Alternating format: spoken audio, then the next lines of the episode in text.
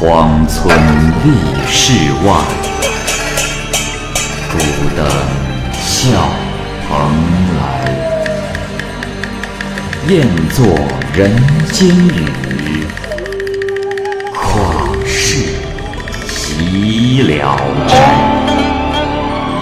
鬼怪胡银娥，休当孤望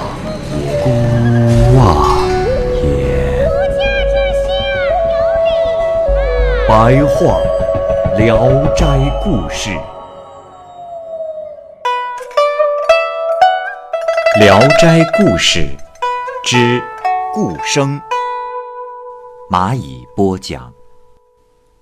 江南有位顾生，客居稷下，得了眼疾，眼睛啊肿得非常厉害，早晚痛苦的呻吟，药物也无济于事。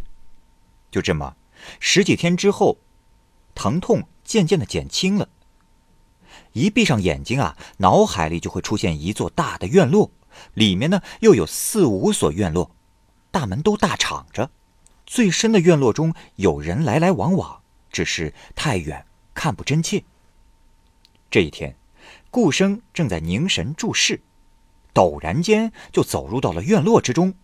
经过了三道门都没有人迹，看到了一座坐北朝南的大厅，里面用红毯铺地。略看一下，这满屋啊坐卧着婴儿，有的爬着，有的坐着，不计其数。顾生正在惊讶于眼前的场景。这时，从屋后走出来一个人，看到他就说：“！哈哈哈哈哈欢迎欢迎啊！我家小王子说今日必有远客到来，果然不错呀。公子请。”于是就邀请顾生进去。顾生不敢走进去，那人就强迫他进去，这才进去了。顾生问道：“啊，呃，不知这是什么地方啊？”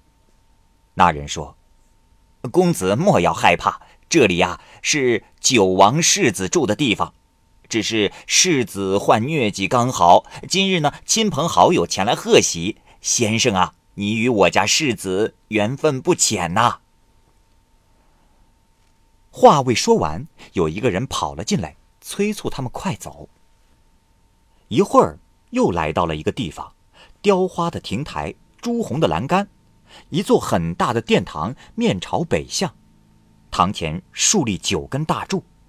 顾生登阶而上，只见厅堂里已经坐满了客人。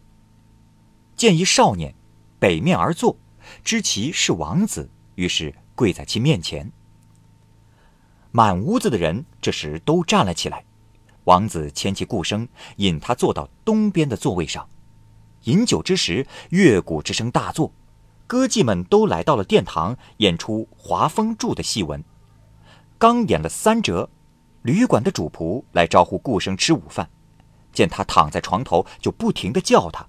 顾生听得很清楚，但是他又怕王子知道，于是就借换衣服的机会出去了。